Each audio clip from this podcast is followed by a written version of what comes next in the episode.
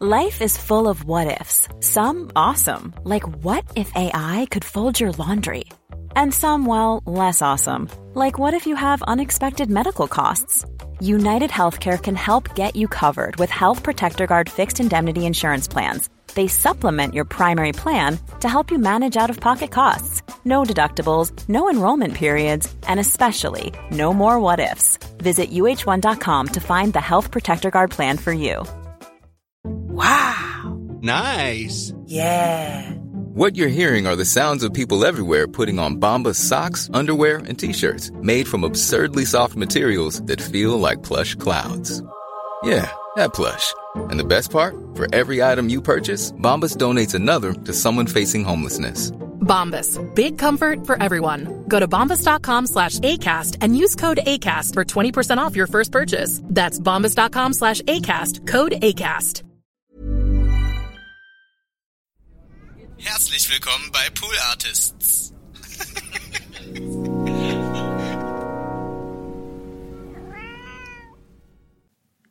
Schau mal au, schau mal au, wichtig, dass wir auch, schau mal einen Podcast auch mal. Es ist auch wichtig, dass wir auch, schau mal einen, einen Podcast mal.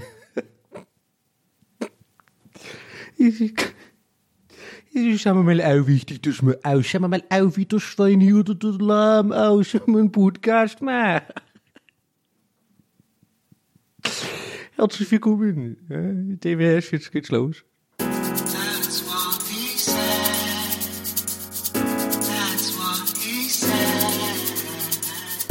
That's what he said.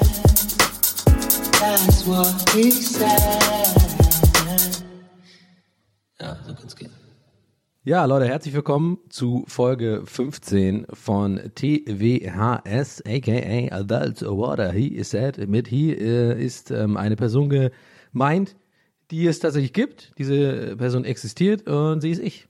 Und ähm, diese Person wiederum begrüßt euch recht herzlich zu dieser weiteren Folge von TWHS. Yes, yes, yes, yes, yes.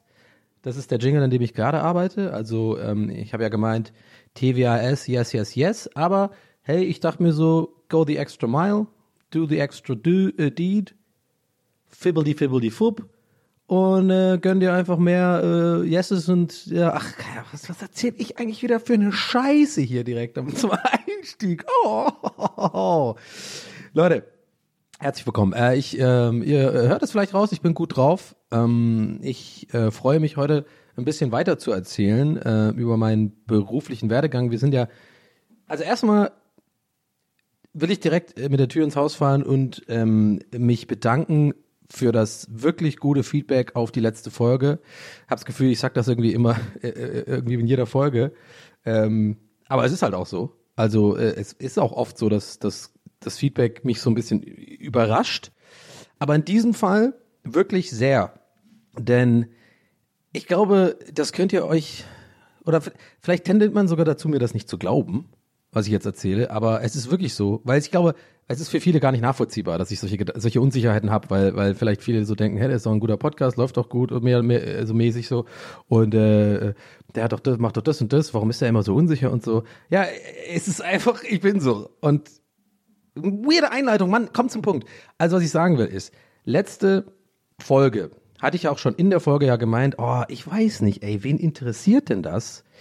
Und mein Problem war nach der Aufnahme ähm, so bisschen, dass ich äh, Schiss hatte, einen Fehler gemacht zu haben mit Anteasern das oder ankündigen, dass äh, die nächste Folge der zweite Teil davon wird. Weil, angenommen, diese Art zu erzählen, so, äh, so sehr detailreich den beruflichen Werdegang ähm, so erzählen mit so kleinen Abschweifungen mehr oder weniger, aber eigentlich im Endeffekt wie so ein TED-Talk machen, ja? also ohne viel jetzt lustige Beobachtungen, die mir aufgefallen sind, ohne Mehrzahl von Anus und so weiter oder auch mal ohne Deep Talk und so, sondern einfach nur quasi eigentlich wie so eine Art, ähm, wie so ein Cur äh, Curriculum vitae, Cur Curriculum Curriculum vitae, Curriculum vitae. Und dann dachte ich mir, okay, die Folge war ich zufrieden mit, dachte mir so, ja cool, äh, ich glaube, es war auch ganz okay und ich glaube, es war auch äh, für einige Leute auch interessant und, und unterhaltsam und so weiter. Also zufrieden, aber meine Unsicherheit kam dann, creepte wieder rein, hat so gesagt, hallo Donny, hey, alles cool grad, ne? Dir geht's grad gut? Warte mal, ich komm mal rein. Diese fucking Wichser einfach. Und ähm, der meinte dann zu mir, der unsichere Teil meines Gehirns, ja warte mal, aber was wenn die Folge gar nicht so gut ankommt, weil es ein bisschen anders ist als die anderen Folgen. Was wenn die nicht gut ankommt und dann hast du ja aber gesagt, die nächste Folge geht genauso weiter. Was machst du denn jetzt? Und dann hatte ich so ein bisschen Sorge, dass dass äh, ja, was mache ich denn jetzt? Wie kann ich denn Ja, okay, lang, lange Rede kurzer Sinn, ich glaube, ihr checkt schon, es ist alles gut gegangen. Ähm, ich zu meinem ja, zu meiner Überraschung kam es wirklich gut an und es hat mich halt äh, dann halt doppelt gefreut, weil ich so gemerkt habe, ja, zieh einfach dein Ding durch, äh, poste das doch einfach, lass dich nicht von den von dieser äh, von dieser Unsicherheit irgendwie verunsichern und ähm, du selbst warst zufrieden damit und das ist ja die Hauptsache und es überträgt sich ja dann im Endeffekt auch auf dir. Also wieder so eine kleine unnötige Analyse äh, meiner Psyche ähm, Bezug nehmen. Mann, da ist so ein scheiß Kind im fucking Innenhof. Warte mal. Warum? Oh, krieg ich wieder direkt die Krise. Aufnahme. Äh, bin die ganze Zeit genervt gerade schon im Hinterkopf, weil da kommt wieder die Hypersensitivität, äh, Hy- Hyper, Mann, wie heißt die Scheiße nochmal? Hypersensitivität rein. Ich schwöre euch, schon seit einer Minute oder so erzähle ich gerade und hab's extra wegignoriert, weil ich dachte, nee, komm, jetzt lass dich davon nicht triggern. Aber im, im Hof ist so ein Kind, macht immer so, irgend so ein Scheiß. Und ja, hey, ich gönne das dem Kind. Ähm, es spielt da irgendwie im Sandkasten, aber ist nicht während meiner Aufnahme, danke, bitte. Ciao. Ähm, von daher habe ich äh, jetzt gerade mich davon triggern lassen, aber äh, äh, äh, tue ich jetzt nicht mehr. Ich, äh, jetzt, ich höre immer noch das Kind im Hintergrund. oh, was ist das wieder für eine Folge? Ähm, ich habe mich auf jeden Fall heute sehr gefreut auf die Aufnahme. Ähm, ja, einfach wegen, ja genau, also das Feedback vom letzten Mal äh, war dann irgendwie. Ich, ich, ich, ich glaube, ich muss aber auch echt langsam irgendwann mal damit selber klarkommen, äh, dass es gut ist, wie ich es mache und eben nicht immer, also dass ich, ich würde gerne dahin kommen, dass ich eben nicht ähm, diese Bestätigung im Nachhinein brauche, um zu wissen, ob etwas gut abgeliefert war oder nicht. Weißt du, was ich meine? Also mir ging es ja erst richtig gut, als ich dann gemerkt habe, das kommt gut an. Aber ich konnte aus meiner eigenen Sicht und meiner eigenen Einschätzung nicht vertrauen, dass es gut war, sondern ich kann das dann erst sozusagen einordnen als, ah, okay, ja, cool, ist ja nice. Und auch so das Genießen, etwas ähm, Gutes gemacht zu haben, so, also eine gute Folge abgeliefert zu haben, die Leute unterhält und, und irgendwie spannend finden und so weiter. Ähm, was ja mein Ziel ist, ich will ja unterhalten in erster Linie, obwohl ich weiß, dass ihr alle mittlerweile äh, komplett glaubt, das ist meine Therapiestunde hier, die ich quasi umsonst, umsonst bekomme und vielleicht sogar irgendwann mal Geld dafür bekomme. Äh, aber, obwohl, ja, ich habe ja schon ein paar erste Sponsor-Dinger gemacht, ne? Ja, okay. Aber nee, ja, ach, was weiß ich, Mann. Ja, wisst doch, was ich meine. Ähm, würde ich gerne hinkommen da. Es ist so ein großes, ähm, ist ein großes Ziel von mir. Da, ich, ich hätte es so gerne im Leben, ne? Ähm, das hatten wir schon ein paar Mal hier im Podcast, ähm, das Thema. Aber ich hätte es so gerne einfach, dass ich meine eigenen kompletten Einschätzungen und ähm, ja, vertraue, nicht und. So, Punkt. Dass ich einfach, wenn ich irgendwie ein Let's Play mache oder einen Auftritt im Fernsehen hab oder so, oder weiß ich nicht, ne, zum Beispiel die Kurzgeschichte, die ich für Olli Schulz geschrieben habe, auch so ein Beispiel. Ich konnte nicht von mir selber, also ich, ich, ich fand's witzig und ich fand's gut geschrieben, tatsächlich. Ich habe es mir, ich habe es ja dann eingelesen und so und ähm, beim äh, beim Einlesen habe ich auch ein paar Mal lachen müssen über so die Gags, die ich da geschrieben habe und äh, die ich schon wieder vergessen hatte. Also übrigens, äh, wer es nicht äh, noch nicht gehört hat, kann es gerne tun. Auf Spotify, das war so ein ähm, Weihnachts-Adventskalender von Olli Schulz. Und Olli und ich sind schon seit ein paar Jahren ähm, ganz gut befreundet. Und äh, er hat mich äh, gebeten, äh, ob ich da, oder er hat mich gefragt, ob ich da auch mitmachen will. Da haben einige prominente Leute mitgemacht, sag ich mal. Glaubt ihr, ich bin nicht prominent oder was? nee, ich war auf jeden Fall der, den, den keiner kannte, glaube ich, von der ganzen Truppe. Da waren schon so ein paar, ähm, paar Promis dabei, aber ich, ich halt auch. So, ich habe mich gefreut. Ich fand das cool vom Olli, dass er mich da äh, ähm, considered hat, ähm, da mitzumachen. Und ähm, ich habe dann so eine kleine Weihnachtsgeschichte geschrieben. Also es ging darum, dass jeder, äh, dass die Gastbeiträge sind einfach Kurzgeschichten ähm, äh, zum Thema Weihnachten, grob, grob gesagt. Ähm, Und äh, es war auch irgendwie, Olli hat auch äh, offen gelassen, ob man das selber einspricht oder ob er das dann einliest und so weiter. Und ich habe das dann einfach alles selber gemacht. Und äh, kurze Synopsis meiner Story ist, also für die, die es noch nicht gehört haben, ich werde jetzt nicht spoilern, weil ich freue mich, wenn ihr, das, wenn ihr euch das anhört, weil ich glaube, auch wenn ihr diesen Podcast mögt, dann werdet ihr auch diese Kurzgeschichte gut finden. Äh, es geht darum, dass äh, die, äh, die, also die äh, Ku- Kurzzusammenfassung ist, es geht darum, dass Ray Garvey, ähm, also es heißt Ray Garvey eine Weihnachtsgeschichte. Und es geht darum, dass ähm, Ray Garvey ähm, sich darüber aufregt, dass er bei The Voice of Germany nicht einen Stuhl hat, der sich um 360 Grad dreht. Weil die drehen sich ja immer nur so einmal rum, ne, 180 Grad. Und ähm, er möchte halt unbedingt einen Stuhl haben, der sich so ganz rumdreht und dass er selber auch entscheiden kann, wo das einrastet, damit er so Gags machen kann, wie dass er sich so umdreht, aber dann so weiterfährt und so und dann so ciao, I didn't, I, ich hab dich äh, ich hab dich nicht, ich mag, ich, ich hab, ich mag wie du singst, aber ich mag nicht wie, du- wie, wie ja, ciao. Das war so ein bisschen die Idee. Und ja, äh, äh, hört mal, hört mal rein gerne, wenn ihr, wenn ihr mö- mögt. Es gibt's bei Spotify. Ich glaube, das ist ein Spotify-Exclusive-Ding gewesen. Äh, muss was trinken, einen Moment. Ähm, ASMR mit Donny. Ja, geil. Genau, und genau, ja, also und die, und die Story hatte ich geschrieben und eingelesen und eigentlich fand ich die Story selber gut, aber ich konnte nicht, ähm, ich konnte es nicht einordnen, bevor ich quasi von ähm, äh, Freunden oder auch von Olli und so, also ja, Mann, oh, warum? Warum habe ich das jetzt schon wieder ja, cool? Weil äh, Freunden und Olli und mein erster Gedanke ist so, ja, äh, da- dann denkt ihr jetzt, ich zähle nicht zu meinen Freunden oder was. Mann, ich bin einfach wirklich nicht normal im Kopf, glaube ich. Aber auf die gute Art und Weise. Let's go. Ähm, ja, ich glaube, man hat eh schon verstanden, was ich sagen wollte. Also, oder was ich sagen will.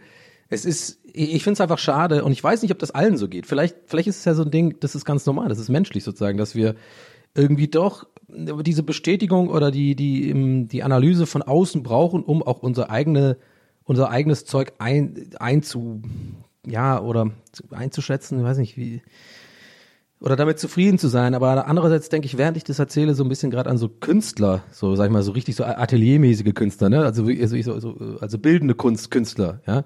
Nicht Lebenskünstler oder so, sondern so richtige äh, äh, Menschen, die halt wirklich große Gemälde malen und so weiter oder irgendwie innovativ sind. Ich glaube nicht, dass ich glaube, diese Menschen brauchen das wahrscheinlich nicht, oder? Also die, die malen dann einfach so ein krasses Bild, hier so, äh, so ein, wer ist nochmal das, wo immer nur so äh, Farbkleckse sind? Äh, äh, äh, Hollow, äh, ah Mann, wie heißt denn der? Ach Mann, jetzt äh, schreibt mir nicht bitte, schreibt mir nicht, ich komme jetzt auch nicht drauf, ich kann das jetzt auch nicht googeln. Da ist so ein Typ, der ist äh, dafür mega bekannt, dass er im Endeffekt, ich dachte ich früher auch immer so ein bisschen, habe ich auch ein bisschen rumgehatet, so, ja, okay, sind ja Farbkleckse, so, ciao. Aber ähm, ich denke mir, solche Leute, die sowas machen, die, äh, die brauchen das nicht irgendwie. So, so ein, äh, so von jemand, so Kumpels erstmal oder vielleicht die breite Masse, die dann sagt, hey, ist cool, cooles Gemälde, cooles Bild. Sondern ich glaube, die sind dann eher so, nee, das ist das, was ich fühle, das ist meine kreative Output und mir ist ein bisschen egal, ob es euch gefällt oder nicht, sondern das ist das, das ist das Produkt, was ich liefere und take it or leave it so mäßig. Ach. Aber andererseits fällt mir gerade auf, während ich das erzähle, ich glaube, es ist immer auch ein bisschen eine Mischung. Also jetzt, okay, Kunst, jetzt mal ausgenommen, Kunst ist halt Kunst, ne? Da geht ja viel auch um, äh, wie man sich ähm, so to express yourself. Wie heißt das nochmal, wenn man sich so, hm, mein Gott, jetzt fällt mir echt das deutsche Wort dafür nicht ein, ne? Wenn man sich selbst verwirklichen will oder was in, in seiner Kunst oder irgendwas Ge- Gefühle verarbeitet oder sowas, Erfahrungen und das dann zu Papier bringt und so. Ich glaube, das ist was anderes, weil es da nicht darum geht, hauptsächlich Leute zu pleasen, sag ich mal, oder äh, Leuten eine gute Zeit zu bieten, sondern es geht hauptsächlich eher darum, dass der Künstler etwas ähm, kommunizieren möchte oder aus sich rausbringen möchte, sozusagen. Und in dem Geschäft, in dem ich bin, ist ja tatsächlich schon auch wichtig, dass, dass man unterhält oder dass man auch abliefert. Ne? Also wenn ich jetzt einen Podcast mache, wo ich komplett drauf scheißen würde, was wem das irgendwie gefällt, dann wäre es scheiße, weil ich glaube, das ist schon auch wichtig, ein bisschen zu denken, dran zu denken, hey, ich will schon auch, dass es unterhaltsam ist oder ich will schon irgendwie ein bisschen mir Gedanken machen, was ich dann erzählen könnte, was vielleicht auch Leute interessiert, weil ich brauche mir ja selber jetzt nicht meinen beruflichen Werdegang erzählen, so. Aber ich erzähle das, weil ich das euch gerne berichten möchte, weil ich denke, das ist etwas, was für euch unterhaltsam ist als, als Zuhörerin. Und ähm, ja, ey, ich, ich ramble hier rum, ey, ich habe keine Ahnung, was heute los ist. Ich bin etwas, äh, vielleicht etwas durch den Wind. Ich hoffe, es äh, ist nicht äh, allzu durcheinander heute, aber ich bin ein bisschen am Arsch, denn ähm, Ich komme auch gleich übrigens zu meinen beruflichen äh, Stationen, aber äh, gerade habe ich Bock noch ein bisschen abzuschweifen, weil gestern ist ist was Cooles passiert, da möchte ich dann aber im Detail in der nächsten Folge drüber erzählen, weil das ist eigentlich ein recht längeres Segment, glaube ich, was ich da, äh, was ich da erzählen würde. Aber ich war, ähm, ich war drehen gestern in, äh, in Babelsberg. Und das war richtig cool. Ähm, das war echt so ein cooler Tag. Zwölf Stunden auf dem Bein, ähm, super viele neue Leute kennengelernt, äh, mich, mich ähm, sehr, sehr gut unterhalten mit eigentlich fast allen Leuten da. Ähm, und ja, also ich werde auf jeden Fall in der nächsten Folge darüber ein bisschen erzählen, was da so los war, was ich da gemacht habe, eigentlich genau und so. Vielleicht haben sie einige von euch in der Instagram-Story gesehen von mir, ähm, dass ich da in Babelsberg bin und drehe und so. Und ich war auch so ein bisschen verkleidet oder hatte halt so eine, so eine, so eine krasse Frisur irgendwie und so. Und das erzähle ich alles nächstes Mal. Aber ich erzähle das jetzt hier, weil das so ein bisschen mit einspielt in das Ding, warum ich heute so ein bisschen so irgendwie so ein bisschen verpeilt äh, eventuell wirke, weil das schon krass war, so gefühlt zwölf Monate jetzt wie so ein Einsiedlerkrebs wohnen und irgendwie nie wirklich echte Menschen treffen, kennenlernen, äh, äh, sprechen, außer halt die Freunde, die man hat, die man ab und zu mal auf dem Spaziergang trifft oder vielleicht auch mal ein Corona-konformes Bierchen trinkt. Aber ich glaube, ihr wisst, was ich meine. Also ich hatte einfach schon Ewigkeiten keine Drehs oder Meetings mehr oder so. Also die Situation, in der man einfach auch fremde Leute neu trifft und diese ganze Awkwardness so vom, vom bevor man sich kennt und es ist die ganze, ja, über das Wetter reden, so komische Gespräche und ich, ich kann doch nicht witzig sein, weil ich immer denke, wenn ich jetzt irgendwie einen dummen Gag mache, dann kennen die mich noch nicht und dann ordnen die das falsch ein und denken, was ist das denn für ein Idiot? Also für mich sind solche Situationen immer sehr schwierig und anstrengend. Ähm, das haben wir ja schon ganz früh erörtert, weil ich wohl tatsächlich ein Introvert bin eigentlich. Ein extrovertierter Introvert bin ich. Ähm, aber umso schöner war es einfach, dass ähm, ich das richtig gut hingekriegt habe, sozusagen ich selbst zu sein. Und ich habe einfach das Gefühl gehabt und auch nach dem Tag so die Bestätigung bekommen, dass, dass ich gut ankam bei den Leuten. Also, dass die Leute mich cool und nett fanden und witzig, was auch immer, die Sachen, die mir halt wichtig sind. Und das war echt wunderschön für mich, weil ich gar nicht forciert habe oder gar nicht drauf angelegt habe, sondern ich habe echt bewusst versucht, einfach ich selber zu sein. Natürlich, wenn man neue Leute kennenlernt äh, äh, und man sich noch nicht kennt, dann natürlich gucke ich schon auch ein bisschen, dass ich einfach nett bin. Ne? Also jetzt nicht irgendwie, man muss schon auch ein bisschen, sag ich mal, jetzt in Anführungszeichen eine Rolle spielen. Du kannst ja nicht immer so mit, mit neuen Leuten sofort so sein, wie du mit deinen Kumpels bist und so. Also so, so ein bisschen ist die Anstrengung zwar für mich dann immer da, weil man schon ein bisschen einfach ne, auch Oberflächlichkeiten dann austauschen muss, weil das gehört einfach dazu. So sind einfach Menschen, auch wenn ich innerlich so mit den Augen rolle und denke, ich habe jetzt keinen Bock eigentlich über, mit dir über das Wetter zu reden, über die, über die Schnitten hier, die hier rumliegen. Aber ich krieg das immer besser hin, dass ich das einfach nicht so zynisch sehe und einfach mache, ja.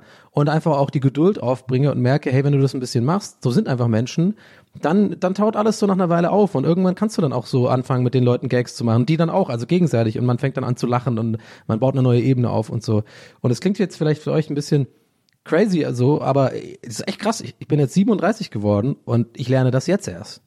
Also wirklich ich hatte da, ich habe das nie so richtig gecheckt und ich glaube auch tatsächlich, dass dieser Podcast ganz große, eine ganz große Rolle spielt, dass ich da ähm, immer besser werde sozusagen, weil ich mich irgendwie, glaube ich, jetzt seit einem Jahr in dem, was ich mache, verwirkliche, also durch das Twitch-Streaming, durch die Sachen, die ich irgendwie auf Instagram mache, durch diesen Podcast und auch meine Rolle bei Gäste des Geisterbahn und so. Ich merke halt immer mehr, ich bin jetzt an einem Punkt, wo ich wirklich hinter meinen Sachen stehe und, und, und die mir auch wirklich Kraft geben im, im normalen Leben. So, ich bin nicht mehr so verunsichert irgendwie in dem, was ich tue. Bei Rocket Beans war es halt oft so, du bist ja einer von vielen Moderatoren und nicht alles, was du gemacht hast, standst du 100% dahinter, weil manchmal musste ich Redakteur sein für Sachen, die, die mir gar nicht so wichtig sind oder, oder Sendungen oder Let's Plays machen, wo ich eigentlich gar nicht so richtig, wirklich drauf Bock habe und dann spielst du halt den Moderator und so. Das heißt, das ist sehr viel mit Unsicherheit verbunden, weil ich konnte mich nie wirklich zu 100% damit identifizieren.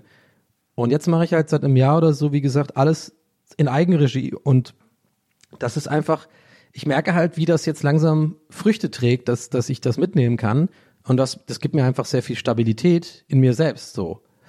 Ähm, weil ich nicht mehr so darauf dränge, irgendwie jetzt Leute beeindrucken zu müssen oder so, wenn ich die neu kennenlerne und so. Ich meine, das ist echt so eine Eigenschaft von mir, die habe ich immer gehasst, so, dass ich es immer persönlich genommen habe oder so, wenn einer mal äh, Gäste des Geisterbahn nicht kennt oder wenn ich jetzt da erklären muss, wer ich eigentlich bin und was ich mache, was normal ist. Ja, ich bin nicht fucking Brad Pitt, aber dieser kleine Wichser in meinem Kopf, dieser kleine Mini-Wichser namens Ego, hat immer dann laut geschrien, so, bah, jetzt, was soll denn das? Jetzt musst du erklären, wer du bist. So.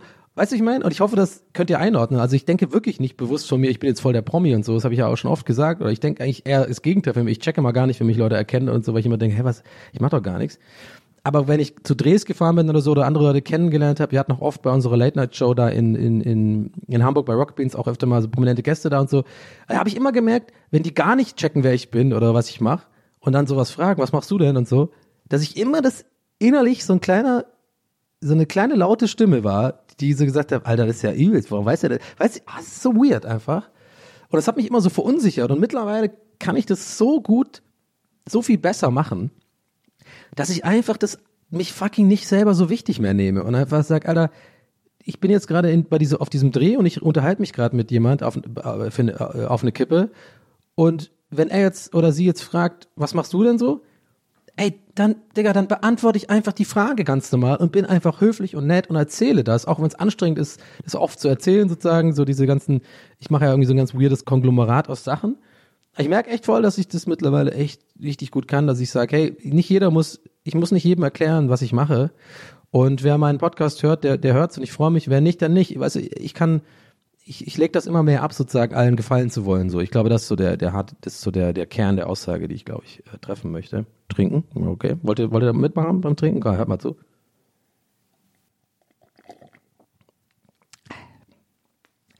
Ja, gut, das war's. Sind wir mal wieder mit ein bisschen Deep Talk. Bin ich jetzt irgendwie ein bisschen reingerutscht. Ähm, aber ist auch, ist auch gut so. Ähm, aber das äh, hat mich beschäftigt. Und wie gesagt, nächste Folge würde ich dann ein bisschen mal erzählen, wie das war. Das war, war echt ein cooles Erlebnis und ähm, das hat einige Stories hergegeben.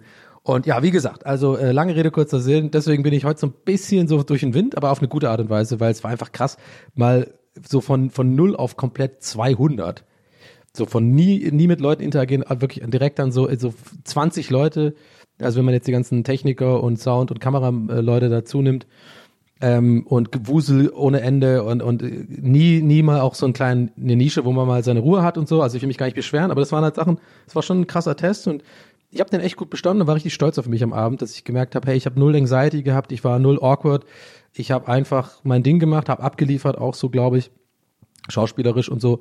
Und ähm, ja, ist einfach cool. Das hat mir einfach richtig gut getan, sowas zu erleben. Was habe ich dann abends gemacht? Natürlich gesoffen. Ja, klar. so fucking weird einfach. Aber das will ich jetzt nicht nochmal vertiefen. Das habe ich ja neulich schon äh, ausführlich erzählt. Das ist einfach eine ganz, ganz seltsame. Okay, aber, aber muss dazu sagen, es war mein Geburtstag. Tatsächlich. Also es war an, an meinem, ich habe in meinen Geburtstag dann reingefeiert sozusagen mit fucking Zoom-Calls und so, aber mein Gott, da habe ich mir da auch mal ein bisschen was reingefahren, aber ist okay. So, Freunde, ähm, seid ihr überhaupt meine Freunde? Ich weiß gar nicht. ähm, okay. Gar nicht, cool. Ähm, willst du jetzt weitermachen? Okay, mache ich. Äh, warte, warte, ja. Ähm, genau, wo bin ich eigentlich stehen geblieben letztes Mal? Denn heute wollen wir es wirklich abschließen, ähm, meinen beruflichen Werdegang. Und ich glaube, es war auch gar nicht so dumm, da jetzt noch ein bisschen was anderes zu erzählen, die ersten 20 Minuten, weil ich gucke gerade auf meine Uhr, weil ich glaube, so viel ist es gar nicht mehr, aber es ist noch ein Stückel. Ähm, und zwar, also ich bin stehen geblieben, glaube ich, bei äh, angefangen bei MTV ein Praktikum zu machen. Ja, also wie, wie war das? Ich habe dann, also genau, ich hatte diese komische Arbeitslosenphase mit, mit Hartz IV und, und, und äh, übrigens nochmal zum, äh, zu, es haben nämlich ein paar Leute gefragt, warum ich denn Hartz IV bekommen habe, obwohl ich eine Ausbildung hatte.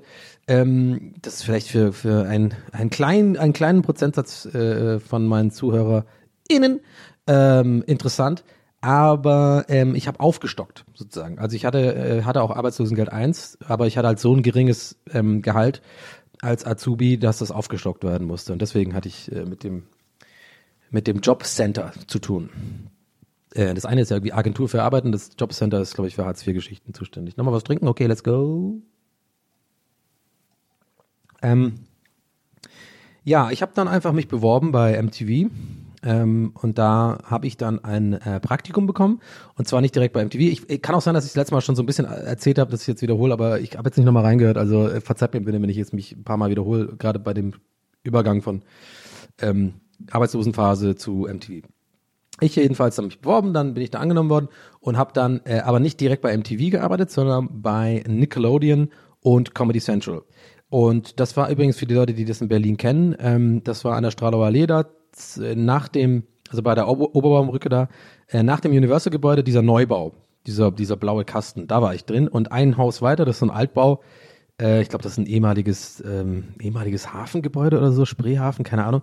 Ähm, da war MTV drin, MTV und Viva. Und ähm, das war echt eine der besten Zeiten meines Lebens. Also absolut und auch sehr, sehr prägend.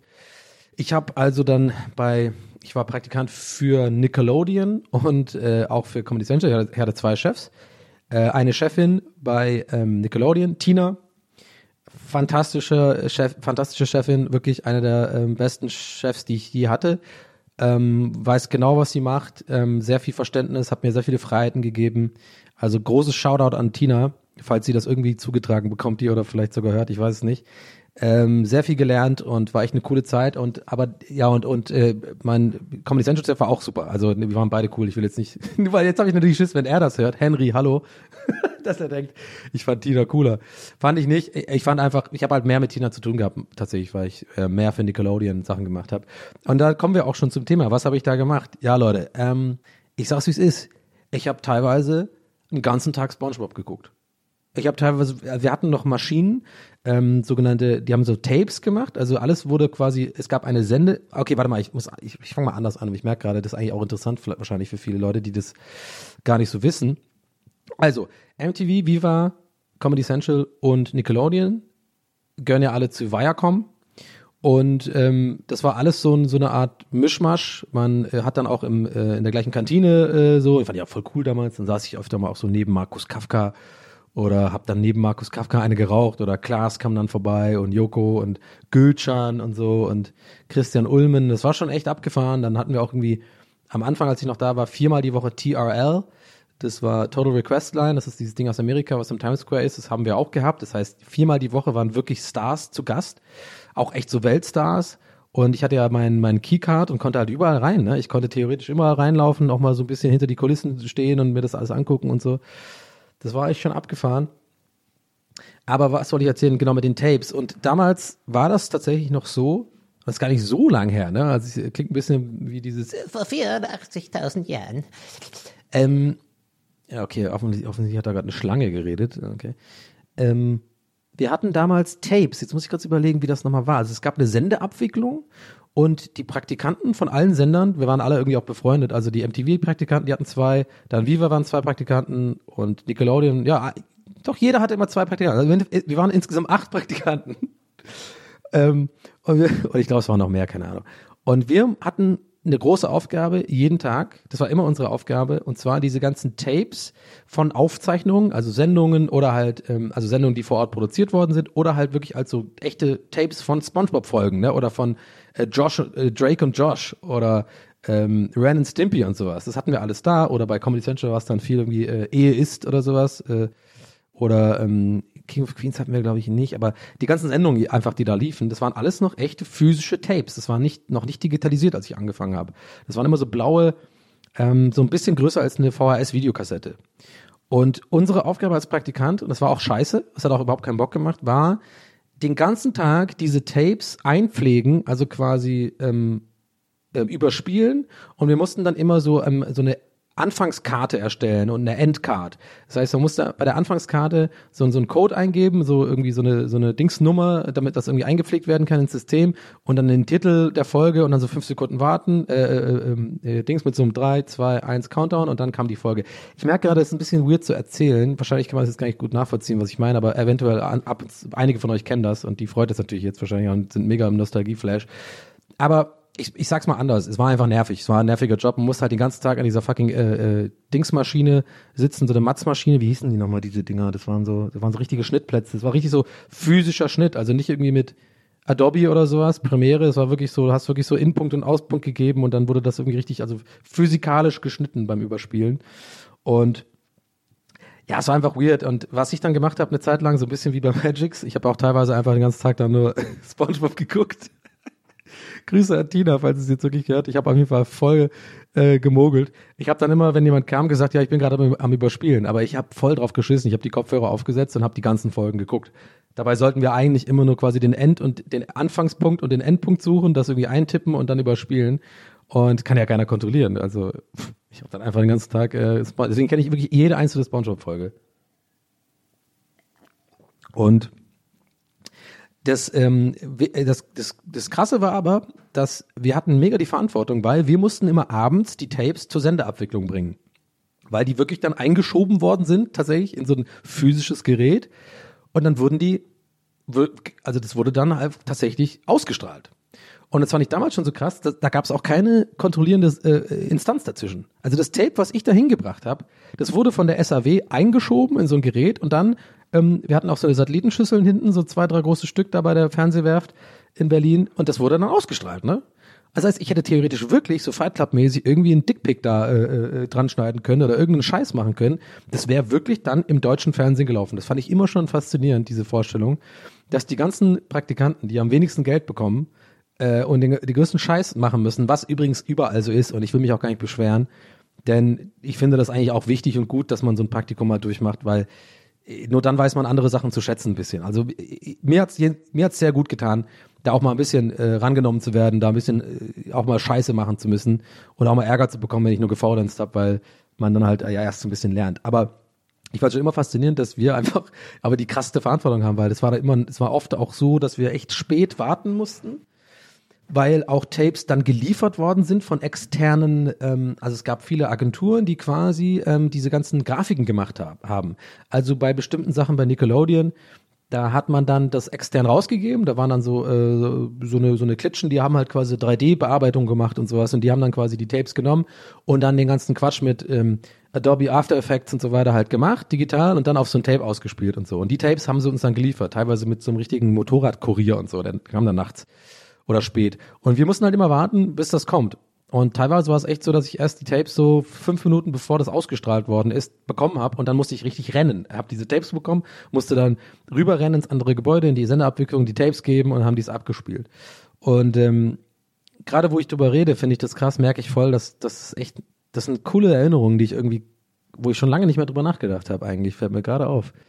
Das war echt eine coole Zeit, das war irgendwie abgefahren, auch mit den anderen Praktikanten da waren, das war dann irgendwie so schon acht oder so und alle waren weg. Also das war ganz normal, einfach 10 bis 18 Uhr war der Arbeitstag für die ganzen Producer und so.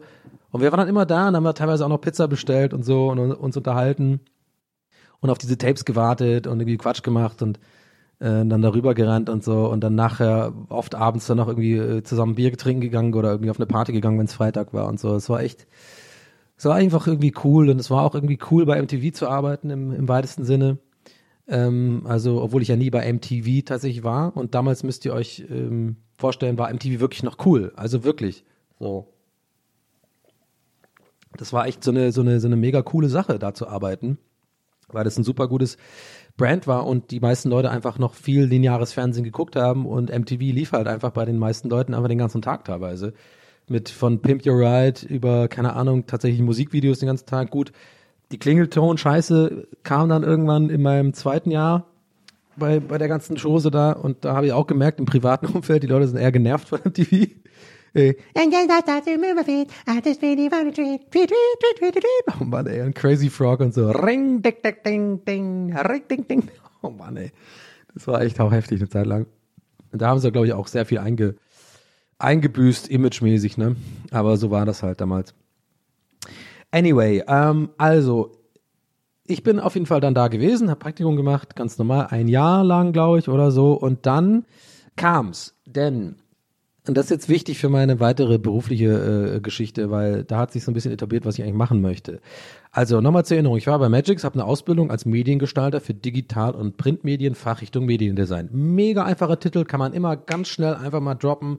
Äh, super, super, ähm, ja, haben sie gut gemacht von der IHK, also saugut, sauguter Titel auf jeden Fall. Und das war ja im weitesten Sinne Grafikdesign und so und dann war ich ja bei MTV und habe nichts mit Grafikdesign gemacht, außer halt so Tapes überspielen, Praktikantenarbeit, aber ich durfte einen Job machen in in meiner Zeit. Einmal durfte ich ein Senderlogo, ähm, nicht ein Senderlogo, sondern so eine Art Animation machen für eine bestimmte Sendung, die auf Nickelodeon lief.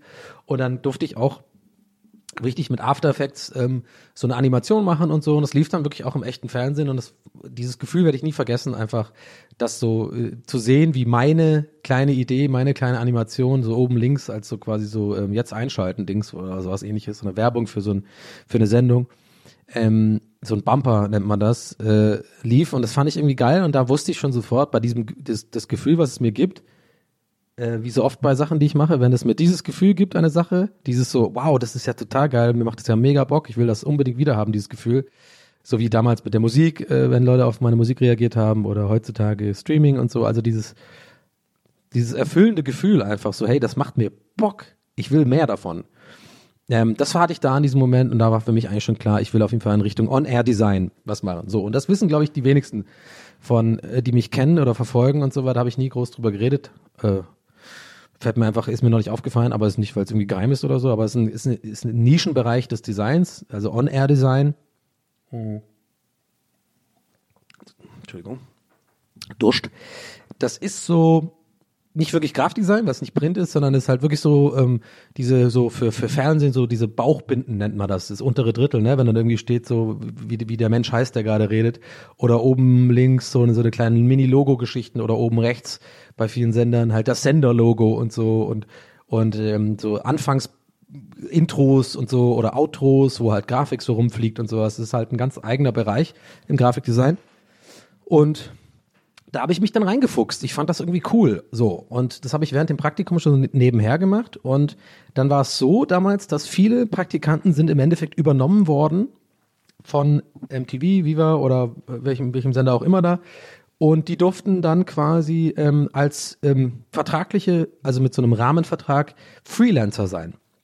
Mit einem Tagessatz. Und das war immer mein großes Ziel dann irgendwann, so nach, nach sechs Monaten Praktikum, und ich das, als das so langsam gecheckt habe, ey, das gefällt mir eigentlich ganz gut und die ganzen Leute, die da auch rumgelaufen sind, waren alles so Selbstständige, auch alles Freelancer quasi, die einfach so rein und rausgekommen sind, wann sie wollten, da hatten sie aber so ein Keycard, haben sich dann an die Rechner gesetzt und dann die, diese ganzen Sachen gemacht und das fand ich schon immer mega cool. Ich dachte mir so, das ist, das ist mein Traumjob gerade hier MTV und so, aber auch dieses Ansehen zu haben, nicht mehr der Prakti zu sein, sondern einfach so ein bisschen so, ja, so mittags um elf einfach mal kommen, so vormittags und dann sich drei, vier Stunden da an einen von den iMacs mit so fünf Bildschirmen gefühlt setzen, äh, oder an den Mac, ja, für die schlauen Ein iMac ist aber schon ein Bildschirm, ja. äh, hau ab. Äh, wisst schon, was ich meine. So drei Bildschirme, geile Rechner und du, hast auch, also man hat so richtige Schnittplätze gehabt für Freelancer, kommt man sich anmelden und dann buchen und so. Und einfach dieses Ding, ich fand die immer cool, die Freelancer. Ich fand die als Prakti immer, das war, für mich so richtig so, oh mein Gott, wie cool sind die. Äh, äh, das waren, die kamen einfach rein und dann äh, haben die das Ding gemacht, so ein bisschen geschnitten den ganzen Tag, so ein bisschen auch, die hat auch ein cooles Leben, fand ich. Die haben viel, so eine lange Mittagspause gemacht, öfter mal eine rauchen gegangen, viel rumgeschnackt, dann ein bisschen wieder schneiden und so. Und also eigentlich im Endeffekt, wie ich gerade arbeite so. Also ich arbeite recht viel, aber ich habe mittlerweile gelernt oder ich, ich weiß genau, wann ich mich hochkonzentriert an etwas setze und wirklich arbeite, arbeite und wann ich einfach so ein bisschen auch so prokrastin prokrastiniere und so, aber eigentlich am Arbeiten bin so. Ach, ist jetzt auch egal, es war jetzt gerade weird. Aber jedenfalls, ich fand die einfach cool. So, ich wollte das immer haben und ich habe es dann geschafft. Ich hab, mir hat mir wurde das angeboten, hey, möchtest du hier freelancen? Ähm, und wir können so einen Rahmenvertrag machen. Es geht dann über sechs Monate und dann war der Tagessatz 150 Euro. Ähm, was ich natürlich damals dachte, oh mein Gott, das ist ja fucking extrem geil. Das heißt, ich krieg für einen Tag Arbeit 150 Euro. Und wenn ich das irgendwie hinkriege und genug Aufträge an Land ziehe, dann kann ich ja vier, drei, vier Mal die Woche arbeiten und kann mir locker meine Miete in der WG, äh, in der WG leisten. Damals ja noch mit Boschi, habe ich ja letztes Mal schon gesagt. Und ich war also über, über, also ich war so glücklich darüber und ich habe direkt den ersten Auftrag war direkt auch etwas sehr Heftiges, was bis heute eigentlich so eine Sache ist, ähm, die ich mit Stolz erzähle und die ich gerne zeige, weil ich glaube, da habe ich einen guten Job gemacht. Ich sag, ich sag's wie es ist, aber im Nachhinein, ein paar Jahre später, habe ich gemerkt, ich wurde so ein bisschen gerip-offed, weil ich halt viel zu wenig Geld dafür bekommen habe. Ähm, ging aber nicht anders, aber, weil ich den Tagessatz hatte. Also ich muss es anders formulieren. Ein paar Jahre später war ich ja Art Director, das komme komm ich auch gleich noch dazu. Und irgendwann weißt du auch deinen eigenen Wert einzuschätzen, also deinen Tagessatz, was du bekommen solltest oder äh, mindestens solltest und was du bekommen könntest. Und es gibt so eine Range. Und es hat auch nichts mit irgendwie gierig sein zu tun oder so. Es geht eher darum, mh, dass man generell auch der Branche schädigt, wenn man sich unter Wert verkauft. Das ist ein ganz großes Thema. Ich habe da auch meine Bachelorarbeit viel drüber geredet. Ähm, wer möchte, ich kann die tatsächlich mal versuchen, nochmal zu finden und kann das irgendwie online stellen. Äh, ich habe meine Bachelorarbeit in der UDK geschrieben über die, die feine Linie zwischen eigenen künstlerischen Ansprüchen und monetären Zwängen. So hieß das ungefähr. Und da geht es auch viel darum, dass quasi, wenn du was Kreatives machst, also Logodesign, Grafikdesign oder sowas, keine Ahnung in der Richtung, und du quasi der, der gute alte, ja, mach das mal, den Flyer für unseren Club und kriegst hier 50 Euro und kriegst Gästeliste für, ne, für einen Monat so. Natürlich denk, denkt sich der, denken sich die Gestalter oft so, ja, das ist ja geil. Ich mache ja eh gerne Logos. Ich sitze zu Hause, höre ein bisschen Drum Bass, äh, äh, da ein bisschen eine Photoshop rum. Ich kann das ja ganz gut. Mir, mir fällt das leicht. Ich habe das ja eine Stunde gemacht. Ähm, da will ich auch gar nicht mehr nehmen, weil ich habe ja nur eine Stunde gearbeitet. Da kann ich jetzt keine 600 Euro nehmen oder so. Ähm, ist doch cool. Und so denken leider viele. Und das ist aber falsch. Denn es geht darum, dass man ein, eine Sache macht, die nicht jeder kann, aber jeder denkt, dass er es kann. Das ist oft auch so bei äh, Grafikdesign. Immer früher gehört so, ja gut, wenn ich jetzt Photoshop gelernt hätte, wenn ich mich da mal reinfuchse, dann könnte ich das ja auch, aber habe ich ja, kann ich ja jetzt nicht, ich bin ja jetzt ein ganz anderer Job. Und dann denke ich mir so, nee, kannst du eben nicht. So, das hat auch viel mit Talent zu tun, viel mit jahrelang sich reinarbeiten in irgendwelche Programme. Und das sollte einfach, und darauf will ich hinaus, ähm, entsprechend auch ähm, gewürdigt werden finanziell so. Und ich habe in meiner Karriere, nenne ich es jetzt mal, gerade in den ersten Jahren extrem viele Jobs gemacht, die wirklich krass unterbezahlt waren und die mir im Endeffekt nur geschadet haben, das für so wenig Geld zu machen, weil du dann irgendwie auch nie einen Wert aufbauen kannst über die Jahre. Das heißt, wenn die, wenn sich Kunden denken, ja, der macht's ja für 150 am Tag, dann macht er im nächsten Projekt auch und da kann er auch nicht mehr nehmen und maximal vielleicht 200 am Tag. Das geht halt nicht und deswegen habe ich viel gelernt. Aber ich will mich gar nicht beschweren und ich will auch vor allem erzählen, worum es ging. Das kennen vielleicht auch viele von euch. Und zwar war das das Logo für MTV Home. Ähm, Joko und Klaas und so. Da habe ich auch die Leute kennengelernt. Habe ja neulich schon drüber geredet beim, über meine Zeit bei Circus Halligalli in der Redaktion. Das ist ja quasi alles so, das sind ja, das ist ja alles verknüpft, das ist ja wie ein Puzzle. Da habe ich die Leute kennengelernt und dann Jahre später dann mit denen zusammengearbeitet, weil man sich kannte und so und, und schätzte und so. Und genau, und das war mein allererster Job als Freelancer. Und ne, nochmal, nochmal, ich kann es nur nochmal betonen, ich will mich da gar nicht beschweren. Es war auch nicht so wenig Geld. Es war irgendwie, ich glaube insgesamt habe ich da irgendwie echt nur 1500 Euro oder so bekommen. Also Leute, die sich jetzt ein bisschen auskennen in dieser Branche, die werden wissen, das ist viel zu wenig für so ein, für so ein Show-Logo, was überall verwendet wird und auf Merch produziert wird und, und im, im Fernsehen zu sehen ist und so weiter. Das ist, das ist einfach zu wenig. Aber mir war das komplett scheißegal, denn Alter, ich mache das Logo für die neue Sendung für Joko und Klaas. So. Damals gab es ja übrigens noch nicht Joko und Klaas. Es gab halt Joko von MTV, der auch TRL und sowas gemacht hat, und es gab halt Klaas von, der, von Viva, äh, Wochenshow und so weiter und Viva Live. Und es war, war eine ganz andere, das, diese Dynamik haben, hat ja diese Show erst entwickelt, so mit Porno, Ping-Pong und so weiter, kennt ihr vielleicht auch. Ähm, und die ganzen Matzen und Einspieler und wie das so gemacht worden ist. Palina war auch dabei und so. Und ja, und äh, ich, ich war so, im, so immer im, Kern des Ganzen, weil ich viel mitbekommen habe natürlich, ähm, weil das Logo ja auch echt eine wichtige Sache ist, wie auch der Look von der von dem ganzen Studio ist und das ganze Design und so weiter. Da hat viel auch ähm, Grüße an dieser Stelle an Bode. Bode hat da viel gemacht. Äh, Bode Brotmüller, falls ihr euch dafür interessiert, ist ein ähm, sehr talentierter On-Air-Designer, der mittlerweile aber, glaube ich, Licht-Air macht und so für die ganzen großen Shows. Joko Klaas Shows und so macht er immer das Lichtkonzept und das Grafikkonzept, glaube ich, soweit ich weiß. Ich habe auch schon lange nicht mehr mit dem geredet, aber Shoutout auf jeden Fall. Und ja, und ich habe dann einfach das gemacht und natürlich nicht alleine im Team. Ich habe ganz viele verschiedene ähm, Designansätze gehabt, ganz viele Entwürfe und äh, im Endeffekt ist es dann das geworden, was es war. Und ich finde es immer noch ein schönes Logo und ich glaube immer noch, ähm, dass ich das gut gemacht habe. Und so fing das an und dann, das war mein erster Job und dann haben wir, kam mal andere Jobs, ne? Also auch, auch Scheißjobs. Für irgendwie für irgendwelche Comedy Central Sendungen, die kacke sind, dann irgendwie so ein Paket, Package, äh, nennt man das, äh, bauen. Also quasi so, ähm, die, die ganze Farbwelt und Lo mit Logo für alle diese Bauchbinden äh, einfach einmal anlegen und, und abliefern. So, dann hat halt eine Show dein ganzes Package bekommen. Viel war auch animiert. Ich musste dann auch mich reinfuchsen in After Effects. So äh, ein, also wie sowas eingeblendet wird, dann ausgeblendet wird, wie sich irgendwie so ein Wischer äh, von links nach rechts. Ich kann das übrigens alles gar nicht mehr. Ich habe komplett alles vergessen. Ähm, ich habe damals viel mit YouTube mir halt beigebracht, autodidaktisch mäßig. Ähm, ja, aber ich spule jetzt mal ein bisschen vor, sonst geht das zu sehr ins Detail und dauert hier sonst zu lange. Aber das habe ich eine ganze Zeit lang gemacht als Freelancer. So, und in der Zeit, also das war quasi mein Job. Ich habe dann auch irgendwie zum Glück dann auch äh, äh, diese scheiß Hartz-IV-Kacke absagen können, weil äh, ich hatte ja dann irgendwie einen Tagessatz dann von 150 und ich glaube nach einem halben Jahr ähm, durfte ich den auch erhöhen auf 200 und ich weiß nicht, am Ende war es irgendwie 400 tatsächlich, als ich da rausgegangen bin, aber ähm, ähm, sorry für das ganze Trinken heute, aber mich dürstelt es. Ähm, genau, und dann habe ich in der Zeit, 2008, habe ich mich bei der ODK beworben. So, also Universität der Künste hier in Berlin. Das war zu der Zeit auf jeden Fall noch eine sehr, sehr äh, renommierte Uni. Ich will, also ich will jetzt gar nicht sagen, dass es jetzt nicht mehr renommiert ist und so, aber ich glaube, so ein bisschen hat die UDK eingeboost äh, in den letzten paar Jahren äh, am Image. Ich weiß nicht genau warum, ich kann es auch nicht so genau erklären, mir erklären, euch erklären, aber es ist eher auch so ein Bauchgefühl. Ich weiß aber auf jeden Fall noch, als ich da mich beworben habe, 2008, war das schon so, ey, UDK ist das Ding. So, das ist so die Kunsthochschule in Deutschland für Grafikdesign. Ähm, ich glaube, mittlerweile ist es eher äh, HFK oder sowas oder Leipzig, ist auch gut.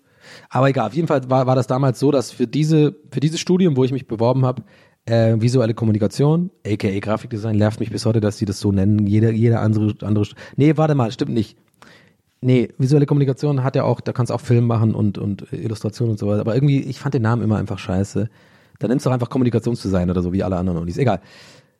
So, und ich habe mich beworben und auf diese, auf dieses Studium, weiß ich noch von damals, waren die Zahlen so, dass, glaube ich, im Jahr immer so 900 Leute sich bewerben für 25 Studienplätze. Also könnt ihr schon mal sehen, es ist sehr schwer da reinzukommen. Und ich habe mich im ersten Jahr beworben, also 2008 beim ersten, zum ersten Mal beworben, bin abgelehnt worden und das werde ich auch nie vergessen, das habe ich auch schon ein paar Mal erzählt auf verschiedenen äh, Plattformen, Twitch oder was auch immer. Äh, die meisten von euch kennen das wahrscheinlich, denke ich mal, weil ich die Story auch so gerne erzähle, weil die haben mir eine Absage geschickt mit der Begründung, Achtung, stand einfach nur ein Satz, das war nur die einzige Begründung, mehr nicht. Stand drin, kein künstlerisches Talent feststellbar. Denk mal darüber nach, ey. Das ist so heftig gewesen. Und ich dachte mir so, ey, das Geile war, und da bin ich auch echt richtig stolz drauf, auf mich, auf Vergangenheits-Donny. Denn ich habe das richtig als Antrieb genutzt. Ich habe mich davon nicht verunsichern lassen. Ich war so, okay, fickt euch, euch zeige ich's. Ich bewerbe mich auf jeden Fall nächstes Jahr nochmal und mach die Mappe noch geiler, mach noch mehr. Lass mich beraten von Leuten, die schon angenommen worden sind. Äh, versuche im Internet Leute zu finden, genau die, die da schon waren. Was, was macht, wie muss man so eine Mappe anlegen? Roter Faden, whatever. Come on, let's fucking do this, let's go. Und ähm, bin dann auch äh, angenommen worden 2009 und habe ja da 2014 meinen Abschluss gemacht, meinen Bachelor und habe äh, mit, mit, mit der Note 1,0. So habe ich ja schon mal erzählt. Und das ist ein schönes Gefühl gewesen. Sage ich ganz ehrlich, von kein künstlerisches Talent feststellbar zu Abschluss mit Note 1,0. Das war ein, oh, es hat lange gedauert, aber es war ein wunderschönes Gefühl, kann ich euch sagen. Es war eine unfassbare Genugtuung. Und da sieht man mal, wie, das ist so tick ich halt. Das hat mich das hat mich richtig ange, angeheizt, angetrieben, da einfach zu sagen, ich, den zeige ich's. Ich weiß, ich kann was. Ich weiß, ich bin gut in dem, was ich mache. Ich glaube, ich, ich bin da, ich, ich muss dahin. Und ähm, hab's dann gemacht und äh, ist ein- eine der Top Ten Sachen in meinem Leben, wo ich wirklich richtig stolz drauf bin, dass ich da mich nicht hab unterbringen lassen und das geglaubt habe, dass da, dass ich kein künstlerisches Talent habe, sondern gesagt habe, nee, jetzt jetzt erst recht. Aber natürlich war es an dem Tag, als ich es bekommen habe und die die die paar Wochen danach echt, es hat mich mega deprimiert. Ich war dann auch erstmal down.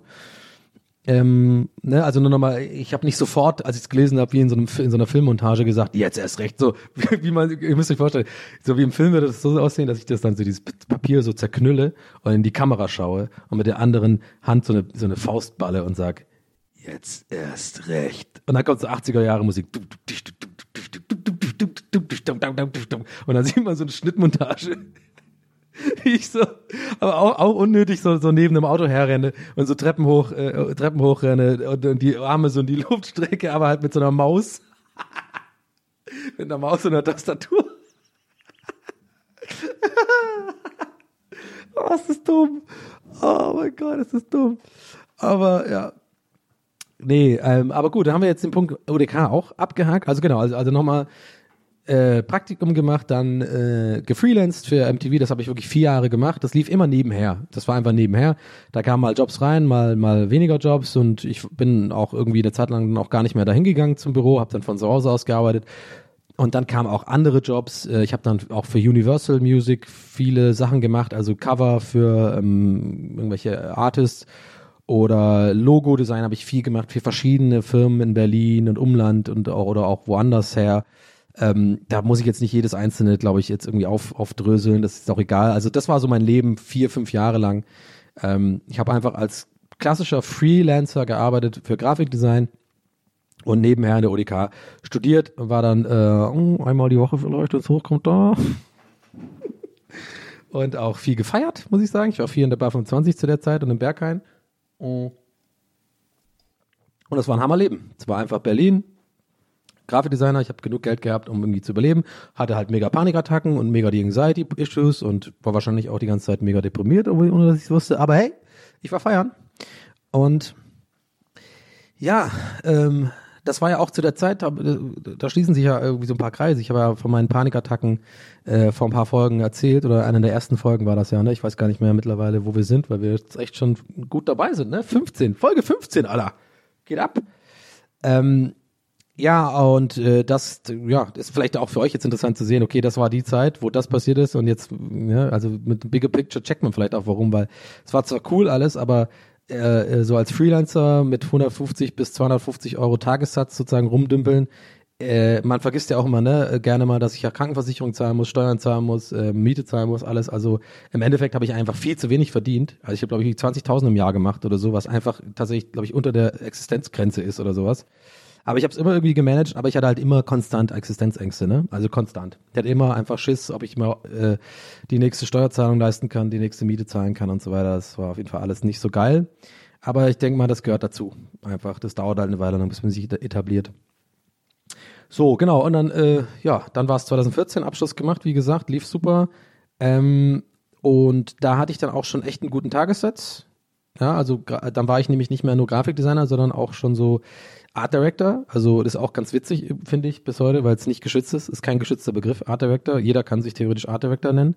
Ähm, aber das ist eine Gehaltsstufe höher. Also ich habe dann auch ähm, dann auch echt so Sachen gemacht, wo ich echt so 1000 Euro Tagessatz habe, aber dann auch Leute eingestellt habe, also nicht eingestellt, sondern bezahlt habe, die das quasi umsetzen. Und ich war dann quasi nur der, der, der Dude, der, ähm, der sich das Konzept überlegt und mit dem Kunden verhandelt oder mit dem Kunden redet und sagte, wie, also sich mit denen trifft und darüber redet, was ist denn die Vision, was, wie, wie soll es denn aussehen, was soll denn das für Look haben? Und dann mich zwei Wochen hingesetzt, was entwickelt habe und gestaltet habe, um dann eine Zusage zu bekommen. Und dann habe ich die, die Arbeit abgegeben, also das tatsächliche Gestalten, Anlegen von, von Booklets und, und Textsätzen und sowas. Und dann so funktioniert das halt. Dann bist du halt eher Art Director, weil du das eher so ein bisschen äh, verwaltest und E-Mails schreibst und so und gar nicht mehr tatsächlich selber gestaltest. Das habe ich auch ein paar Jahre gemacht. So, äh, in der Zeit waren auch die Plakate dran, die Arschloch-Ani-Plakate und so. Jetzt klingt das so, als würde ich das jetzt ein bisschen schnell durchwischen wollen, aber ich versuche es nur so zu erzählen, wie ich es halt wirklich äh, in Erinnerung habe. Ähm, dann kam Halligalli, genau. Das war so, ich weiß noch genau, 2014 war, als ich meine Prüfung gemacht habe und zu der Zeit habe ich dann auch angefangen, äh, bei Circus Halligalli zu arbeiten. Dann war die Grafik sehr auf Eis. Ich habe dann halt sechs, sieben Monate da gefreelanced. Ähm, übrigens auch ein sehr guter Tagessatz, den ich, ich, ich hoffe, ich nerv euch nicht mit, die ganze Zeit über dieses Finanzielle, weil es eigentlich ein bisschen oberflächlich ist, aber ich denke mir, sowas ist vielleicht einfach auch interessant für Leute. Ich glaube, viele Leute wissen gar nicht so, was man eigentlich verdient oder wie man, wie man Geld verdient als so Grafikdesigner oder Autor oder so. Und ähm, da war ich auf jeden Fall echt, da habe ich mir gedacht, alter Schwede, das ist aber echt, das ist aber ziemlich gut bezahlt, dieser Job. Und ähm, deswegen habe ich dann auch aufgehört, Grafikdesign zu machen. Der gier gierige Donny, Alter. Aber ich bin ehrlich, also ich habe, glaube ich, da zu der Zeit ja auch angefangen, andere Talente zu entdecken und so. Ähm, übrigens war das auch die Zeit, habe ich ganz vergessen, wo ich Tape TV gemacht habe nebenher als Moderator, so eine eigene Show gehabt habe und so ein Musikfernsehen habe ich auch schon drüber geredet. Also ja, fällt mir jetzt selber gerade beim Erzählen auf. Stimmt, das war ja die Zeit, wo ich das auch gemacht habe. Und also nochmal, Praktikum, dann Freelancer, nebenher Uni gemacht, dann nebenher verschiedene andere Jobs im Bereich Grafikdesign, immer mehr, so ungefähr über einen Zeitraum von vier bis fünf Jahren. Dann Halligalli angefangen und äh, zu der Zeit auch so ein bisschen mit Tape TV schon erste Moderationserfahrungen gesammelt. Das war dann 2014. Und dann, ja, dann war ich da eine Zeit lang bei Halligalli und dann irgendwann lief das ja nicht mehr so gut. Das könnt ihr euch gerne nochmal anhören in der Folge, wo ich drüber geredet habe. Ich weiß gar nicht mehr, welche Nummer das war. Ich glaube, es war die dritte Folge oder so tatsächlich. Ähm, da könnt ihr gerne nachhören, falls ihr jetzt erst eingestiegen seid, ähm, warum es da für mich scheiße war und warum ich da weg wollte. Und dann habe ich angefangen, bei einer Werbeagentur zu arbeiten tatsächlich, eine richtige klassische Werbeagentur und ich war Copywriter und habe dann festangestellt äh, gearbeitet, ein Jahr. Ähm, fand das total aufregend, fand das cool am Anfang, am Ende richtig scheiße. Ich habe die Leute auch irgendwie nicht so, äh, ein paar Leute da ich gar nicht, irgendwie konnte ich gar nicht, die aber auch nicht mit mir. Ähm, glaube ich. Und nee, das war nicht cool und war super gut bezahlt auf jeden Fall. Jetzt wieder das Thema Geld, aber es war eine Festanstellung. Und ähm, ich habe mich, habe da auch sehr viel von mir, äh, Ja, ich habe ich hab sehr viel da reingesteckt. Das war, also es hat mich, ich war nicht ausgebrannt. Ich glaube, ich habe noch rechtzeitig gesagt, nee, das ist nichts mehr für mich. Ähm, aber es ist, es macht schon was mit einem, wenn du, ähm, du also Werbeagentur, das ist ja so, mein Job war, ein Kunde kommt und der möchte gerne verschiedene Drehbücher für Werbespots haben, so acht, neun Stück, um dann ähm, runter zu deklinieren, was man eigentlich noch mag, was nicht. Und am Endeffekt äh, destilliert sich das dann so durch, dass einer übrig bleibt und dem muss ich dann verfeinern oder Änderungen anpassen und so. Und was ein, äh, was, das ich glaube, als Kreativer macht es unterbewusst was mit einem, dieses so konstant etwas schreiben, wo man eigentlich schon weiß, das wird der Kunde nicht nehmen, es aber eigentlich gut ist. Und du immer wieder merkst, egal wie gut du den Spot schreibst, der wirklich lustig und innovativ ist, fast immer nimmt der deutsche Kunde die einfache Variante, wo man nicht aneckt. So, die sind dann im Pitch und so, lachen sie immer gerne so, ist ja mega die geile Idee, könnt ja beim Super Bowl laufen, ist ja voll lustig. So, weil ich bin ja wirklich auch aufgewachsen und sehr, sehr, sehr inspiriert oder beeinflusst von so amerikanischen äh, Werbespots, weil ich einfach denke, die machen es einfach perfekt. Es ist immer gut, wenn du es mit Humor verbindest oder irgendeine Pointe drin hast oder sowas. Das war auch immer mein Ansatz und meine Stärke auch, das so zu, zu schreiben, dass irgendwie was Witziges ist. So, und, und das ist immer das Gleiche gewesen. Immer bei den Pitchen. Ich musste das dann auch mal vortragen. Ne? Ich war selber dafür verantwortlich, das vorzutragen und zu sagen, ähm, äh, das zu erklären, die Idee zu erklären und den, den, quasi das Skript so ein bisschen auszuacten für die, für diese oftmals sehr krass stock im arschigen Kunden. So, ja, erzählen Sie doch mal. Ja, okay, dann legen Sie mal los. Und ich dann immer so, ja, okay. Also müsst ihr euch vorstellen, es ist irgendwie dunkel abends, äh, äh, Supermarkt, ne? Oh, gelangweilt schiebt er seinen Karren da und so, sowas halt, dann so bildlich erzählen und so. Und ich konnte natürlich als Comedian und so. Ja, zu der Zeit habe ich übrigens auch Stand-up-Comedy angefangen. Oh man, das ist so ein Durcheinander, mein ganzes Live. Und ich konnte das halt gut. Deswegen habe ich auch äh, da gut Kohle bekommen, auch von der Agentur, weil die wussten, was die an mir haben. Die wussten, dass ich das gut rüberbringen, solche Skripte kann. Und dann, das ist ja die halbe Miete, das den Kunden zu verkaufen, dass die, dass die da Bock drauf bekommen. Und ähm, das Problem war aber nur halt, wie gesagt, die, die haben immer den Scheiß genommen. Oder wenn sie die coole Idee genommen haben, so, so dieses typische beim Pitch, so sich einen ablachen und so, ist ja mega frech, ey, oh my god, ist so edgy, like, oh geil, du bist echt ein guter, du bist echt ein guter. So, weiß ich, wusste ich da schon, eine Woche später kommt 100 pro eine E-Mail. Hey, war echt lustig, aber hey, können wir nochmal drüber reden, äh, wegen der Sache mit dem, äh, irgendwer, und dann weiß es irgendwas mit Gender, äh, irgendwas politisch an, ansatzweise nicht korrekt, äh, weißt du so, und dann da haben sie doch Schiss, dass sie in den Shitstorm ger geraten oder dass irgendwelche Leute konnten das nicht verstehen und das war immer das Gleiche und dann habe ich das ein Jahr gemacht und dann kam äh, das Angebot von Rocket Beans. So, äh, ach so, Gäste des Geisterbahn habe ich vergessen. das lief ja auch dann nebenher. Also wir machen das jetzt seit sechs Jahren. Und dann war das auch 2015 wahrscheinlich tatsächlich. Ja, genau. Stimmt, ja, nee, nee, pass auf. Ich hab's gar nicht vergessen. Das ist chronologisch sogar richtig. Ich habe ja Herm kennengelernt bei äh, Halligalli. Und ähm, wir haben dann ein halbes Jahr, glaube ich, nachdem ich da raus war, angefangen, den Podcast aufzunehmen. Und das erzähle ich deswegen, weil wir hatten dann irgendwann den Podcast so ein Jahr oder zwei. Und ne, nochmal, in dem Jahr war ich ja bei der Werbeagentur. Ähm, und war da immer wieder, haben auch schon Live-Auftritte gemacht und so. Und dann sind wir eingeladen worden von Rocket Beans bei, zum Chat-Duell. Das ist so eine Sendung, die so ein bisschen ist wie Familienduell, aber na, na eigentlich, eigentlich nicht wirklich, ne? Also nicht irgendwie, also nicht, dass die irgendwie rechtliche Probleme bekommen und so, aber im Endeffekt ist es das. Äh, eine meiner Lieblingssendungen auch bei Rocket Beans war ich auch oft Gast oder, oder mit Spieler. Aber zu der Zeit waren wir wirklich so quasi als so in große Anführungszeichen Promi-Gäste eingeladen. Gäste ist der Geistbahn, wir sind ja zu dritt, passt ja, es sind immer drei Spieler äh, auf jeder Seite. Und ähm, waren dann da einfach ganz normal, so angefragt worden, ob wir da als Podcast hinkommen wollen. Dann haben wir da äh, die, dieses Chat-Duell gemacht. Könnt ihr, wenn ihr Bock habt, einfach mal angucken. Ist vielleicht jetzt mal ganz interessant, jetzt nochmal die Folge zu gucken. Gäste ist der Geisterbahn, Chat-Duell auf YouTube eingeben, findet ihr das. Ähm, und nach dieser Aufzeichnung habe ich mit Eddie also Etienne Gardet, dann einfach eine geraucht und so und sofort gemerkt, da ist mega der Vibe, wir haben uns echt gut verstanden, ziemlich ähnlichen Humor, auch ziemlich ähnliche Typen, hab ich, hatte ich das Gefühl auf jeden Fall. Ich glaube, er auch. Und ähm, ja, glaube ich, einen guten Eindruck hinterlassen und so weiter. Und zwei Wochen später kriege ich eine SMS von Eddie, weil ich nie vergessen, wie er sagt so, sag mal, wie findest du eigentlich Hamburg? Mit so einem Smiley. Da wusste ich schon, ja, okay. Also der hat quasi mit dieser Frage, war alles klar. Und äh, ich hatte ja gerade schon erzählt, zu der Zeit war ich ziemlich unzufrieden mit der ähm, Situation bei der Werbeagentur. Und das hat einfach gepasst. Und äh, ich habe es da gefallen, äh, mir hat's da echt gefallen bei Rocket Beans. Ich fand das total aufregend, wie was die da machen.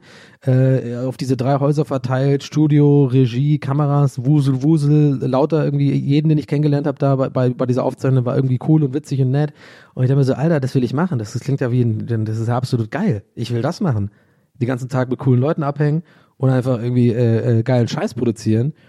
Und von daher hat es nicht lang gedauert, dass ich dem Etienne dann geantwortet habe, ja, äh, wir haben ein bisschen hinterher geschrieben dann natürlich und dann hat sich etabliert, dass das, dann habe ich angefangen mit äh, mit Arno über Gehalt zu reden schon, E-Mails schon geschrieben und so und dann habe ich gekündigt meinen Job bei der Werbeagentur und habe meine Wohnung ähm, hier noch behalten, untervermietet und bin nach Hamburg gezogen. Zack, habe angefangen bei Rocket Beans. Und da habe ich dann drei Jahre gearbeitet. Das wird jetzt viel zu sehr ins Detail eingehen, wenn ich jetzt über die ganze Zeit bei Rocket Beans rede und so weiter, über alles, was da passiert ist und was da los war. Das ist too much. Das ist eine ganze eigene Folge, weil natürlich habe ich da super viel erfahren und, und coole Sachen erlebt und von Gamescom über Zelda Let's Play, über Moin Moins und alles, was da passiert ist, äh, Interaktion mit Kollegen. Ich saß äh, gegenüber von Gunnar, den ich absolut liebe und bis heute befreundet bin mit ihm und ähm, coole, ist einfach eine krasse, das ist eine ganz, ganz eigene Folge, glaube ich, irgendwann. Also wenn euch das wirklich sehr interessiert, dann kann ich da auch vielleicht mal so eine kleine Special-Folge machen. Aber ich werde es auf jeden Fall jetzt ein bisschen überspringen, ne? also nicht wundern, weil ähm, mir wird jetzt gar nicht einfallen, welches genau ich jetzt rauspicken wollen würde als Detail. Es war einfach eine, eine krass intensive, lehrreiche, ähm, charakterformende Zeit für mich ähm, und habe dann nach drei Jahren entschieden für mich, ich möchte doch lieber äh, alleine wieder arbeiten, mein eigener Chef sein. Mich habe auch meine Freunde vermisst in, in, in Berlin. Hab äh, Hamburg auch nicht so wirklich in mein Herz schließen können, leider nie. Das ist irgendwie auch so eine Sache, die, die oft auf Unverständnis stößt, weil alle immer denken, gefühlt, äh, Hamburg ist irgendwie die beste Stadt der Welt. Ich empfand das leider gar nicht so. Ähm, war einfach nicht meins. Ich kann es auch nicht genau sagen, warum. Also no hate Richtung Hamburg. Ne? Also äh, ballert mich jetzt bitte nicht voll mit äh, Überzeugungsnachrichten, dass Hamburg dann doch so geil ist. Drei Jahre reichen, glaube ich, auch, um sich ein Bild zu machen. Und klar, Schiffe, Elbe, cool und die Leute sind nett und so, dieses, dieser Schnack und so. Aber ich habe halt auch zwei Jahre in Altona gewohnt ähm, beziehungsweise Otten sind da und äh, mich, ich hab, mich hat's abgefuckt am Ende. Ich fand immer weird die Anbindung. Ich habe nie gecheckt, wie man irgendwie mal woanders hinkommt, weil ich habe immer die gleiche Scheiße gesehen. Ich, also wie Corona war das quasi ohne Corona. Ich habe immer die gleichen Rewe gesehen, immer die gleiche Straße, immer den gleichen Kneipe, weil es echt nicht viel gibt in Hamburg. Das ist wie so eine Dorf als Großstadt, habe ich so das Gefühl gehabt. Und wenn man dann doch mal vielleicht woanders hin will, abends nach St. Pauli oder so auf dem Kiez oder was auch immer nach Eimsbüttel, dann muss man mega die weirden Wege. Es gibt ja kein das U-Bahn-Netz ist total scheiße, wenn du in Altona wohnst. Also es klingt jetzt alles wie so kleine unnötige Gründe für, äh, dafür, eine Stadt nicht zu mögen, aber die, die Summe der Kleinheiten war es irgendwie so, dass ich einfach keinen Bock mehr hatte irgendwie auf Hamburg. Und ähm, ja, es war einfach an der Zeit. Ich hatte einfach wieder Bock auf Berlin. Ich hatte auch eigene Sa einige Sachen in der Pipeline. Das war auch so ein bisschen äh, so, dass ja auch zu der Zeit ähm, sich das angeboten hat, vielleicht auch mal andere Sachen zu machen und so. Und man ist dann immer, als wenn man, wenn du bei Rocket Beans arbeitest, auch so ein bisschen im Zwiespalt, ja, wie viel macht man on top jetzt so für Kooperationen, Influencer-Geschichten oder Moderationsjobs für andere Sender und wie sehr bist du quasi der Marke treu, Rocket Beans und machst nur dafür so. Es war immer ein bisschen schwierig. Ich glaube, das ist auch für andere Moderatoren, also nicht, dass ich da jetzt Insider-Infos habe, aber ich glaube einfach, dass es für andere Moderatoren auch bei Rocket Beans immer auch schon ein bisschen schwierig war. Auch Streaming und so ist ja auch ein bisschen schwierig, weil einerseits bist du ja dann da festangestellt und dann irgendwie. Also ich, ich weiß für mich ne, war einfach so, dass ich entschieden habe, ich glaube, jetzt ist noch in der Zeit zu gehen. Äh, geh, geh wenn es am schönsten ist und und und äh, äh, mach einfach jetzt so ein bisschen wieder mehr dein eigenes Ding und ich wollte auch wieder Comedy machen und so mehr und Stand-up-Comedy. Ja, und ich glaube, das ist jetzt schon, wir sind schon angekommen. Also am, am jetzt, das war dann jetzt vor zwei Jahren, bin ich weg von Rocket Beans, dann war jetzt ein Jahr Corona und ich habe, seitdem ich weg bin von Rocket Beans, einfach so ein bisschen hier und da was gemacht, bisschen gegrindet, ähm, habe mir, glaube ich, auch ein bisschen was aufgebaut sozusagen. Ähm, mache jetzt gar nicht, Gra Grafikdesign mache ich gar nicht mehr. Also tue ich jetzt auch, dass ich, wenn noch was reinkommt, mittlerweile tue ich fast immer absagen oder halt anbieten, dass ich jemand ähm, kontaktiere, den ich kenne, weil ich immer noch viele Grafiker kenne, die ich dann vielleicht vermitteln kann oder so. Aber ansonsten, ja, ab und zu Moderations-Drehjobs. Ich habe auch dann irgendwie äh, kurz nachdem ich weg war von Rocket Beans auch mit Evelyn Weigert eine coole Nummer gedreht. Übrigens äh, ist aber auch nicht äh, genommen worden. Ist ja oft so, dass man Piloten dreht in, im deutschen, in der deutschen Fernsehlandschaft. Also irgendwie die ja, Piloten dreht halt, ne? Und die in dem Sender dann irgendwie gezeigt werden und wofür man auch Geld bekommt ähm, als, als Darsteller oder als Moderator. Und man weiß aber nie, ob es dann genommen wird vom Sender oder nicht. Also ist ganz oft so. Und aber das war cool, da habe ich Evelyn auch kennengelernt. Die ist auch einfach, das ist die witzigste Frau, die ich kenne auf jeden Fall. Also großes Shoutout an Evelyn, äh, Evelyn Weigert. Ähm, das, die, die, die, wir sind ein Mensch. Das ist echt so. Wir sind ein Mensch. Sie ist die weibliche Version von mir. Und ähm, die ist, die ist äh, wahnsinnig funny und da haben wir den Dreh gehabt und so. Also nur als Beispiel. Und lauter solche Sachen hatte ich immer nebenher. Dann natürlich Gäste Geisterbahn und dann Streaming und jetzt sind wir hier. Jetzt mache ich mal einen Podcast. Wow. Das war jetzt aber echt. Jetzt habe ich alles erzählt, glaube ich. ja, ein bisschen durcheinander hier und da so äh, Seitenprojekte vergessen oder irgendwie ein bisschen chronologisch wahrscheinlich stimmt es nicht ganz, aber ist auch eh scheißegal. Ich bin ja jetzt hier nicht bei der Polizei oder so. Ähm, es sei denn, habe ich Polizisten als Zuhörer? Würde mich mal interessieren. Ähm, ja, we did it. Ich muss jetzt auch tatsächlich recht schnell zum Ende kommen, weil äh, es ist wirklich so, dass ich jetzt gleich äh, tatsächlich bei Rocket Beans einen Auftritt habe äh, in fünf Minuten. es ist Samstag heute, ich nehme Samstag auf und äh, gleich gibt's ein bisschen Age of Empires Action äh, mit Florentin Will und Mara und äh, da freue ich mich schon drauf und ich bin jetzt ein bisschen, glaube ich, schon spät dran, aber ja. Aber ich glaube, war alles dabei. Ich hoffe, ihr hattet wieder äh, Spaß heute. Freue mich wie immer über Feedback und äh, gerne auch Bewertungen dalassen. So, ähm, ne, fünf Sterne ist klar, danke. Okay, aber dann, ich fand's nur viereinhalb. Ja, dann mal halt viereinhalb. Ja, aber ich fand's nur drei. Halt einmal. Ähm, und ja, einfach gerne in eurer Story auch teilen. Äh, äh, freut mich immer sehr, wenn ihr irgendwie, wenn ihr Bock habt, das ein bisschen zu verbreiten. Vielleicht finden ja dann andere Leute auch zu diesem Podcast und ähm, äh, wissen dann auch, was ich 2009 gemacht habe. oh Gott, die Lache war richtig fake gerade. Gebe ich zu. oh Gott. Okay, nee. Anyway, Leute, ich, ich bin sehr dankbar für euch als ZuhörerInnen und freue mich schon auf die nächste Aufnahme tatsächlich. Mir macht das wahnsinnig Spaß nach wie vor und ähm, ich danke euch vielmals und freue mich, wie gesagt, über Feedback, wenn ihr, wenn ihr, wenn ihr das postet, irgendwie repostet, also sei es nur ein Screenshot vom, vom wie ihr das irgendwie in der Podcast-App oder Spotify hört oder so, mich verlinkt, dann tue ich das gerne reposten und so, das ist immer cool, weil das dann irgendwie mehr Leute mitbekommen und vielleicht auch mal reinhören und ähm, was mich natürlich freut. Und ansonsten sage ich bis nächste Woche. TWHS. Yes, yes, yes.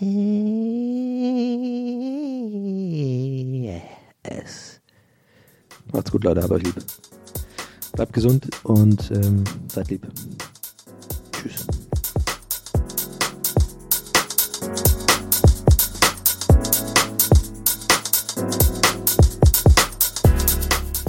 That's What He Said mit Donny O'Sullivan. Idee und Moderation Donny O'Sullivan. Eine Produktion von Pool Artists. That's what he said. That's what he said. That's what he said. That's what he said. That's what he said. That's what he said. Planning for your next trip?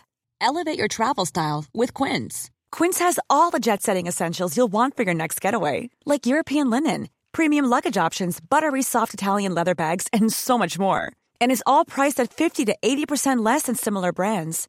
Plus, Quince only works with factories that use safe and ethical manufacturing practices. Pack your bags with high-quality essentials you'll be wearing for vacations to come with Quince. Go to quince.com slash pack for free shipping and 365-day returns.